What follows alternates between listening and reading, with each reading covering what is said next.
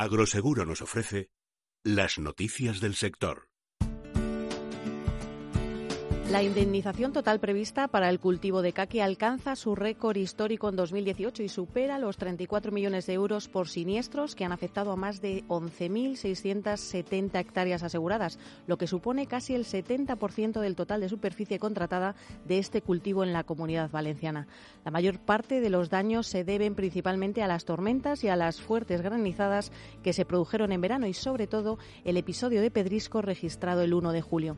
Este registro climático supone cerca de 23 millones de euros del total de la indemnización prevista para el caqui. Además, la campaña arrancó con heladas que han continuado a lo largo de 2018, especialmente en primavera. Entre ambos fenómenos meteorológicos se han producido más del doble de siniestros que en 2017.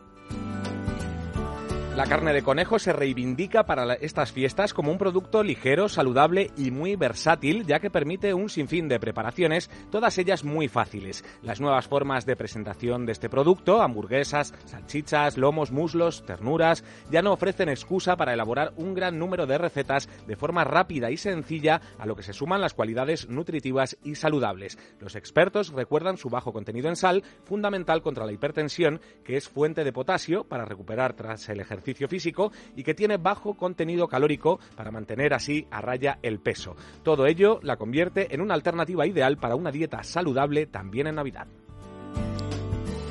La patronal agraria Saja ha detectado pocas salidas de aceite al mercado en noviembre debido al retraso de la producción, de tal forma que el pasado mes se comercializaron 110.000 toneladas de aceite y se produjeron en toda España 102.000 toneladas, de las que 17.400 fueron de Córdoba.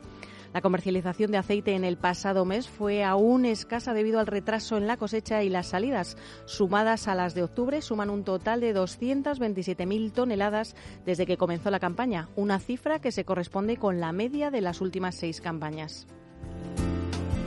El último barómetro del turismo rural en España, publicado por el portal de alojamientos clubrural.com, que estudia la situación del sector en el país basándose en los datos del último semestre de 2018, revela una muy buena valoración media para las casas rurales del territorio nacional. Los viajeros califican la red de establecimientos rurales españoles con una nota media de 4,3 sobre 5. Esto se traduce en un 8,6 si la nota fuese ponderada sobre 10. Por lo tanto, hablamos de una puntuación de notable muy acercándose al sobresaliente.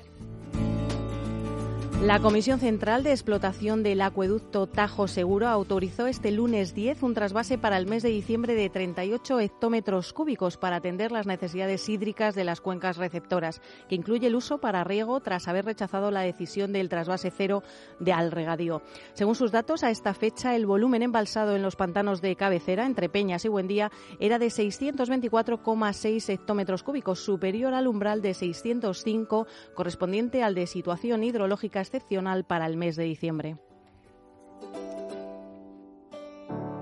Agroseguro nos ha ofrecido las noticias del sector.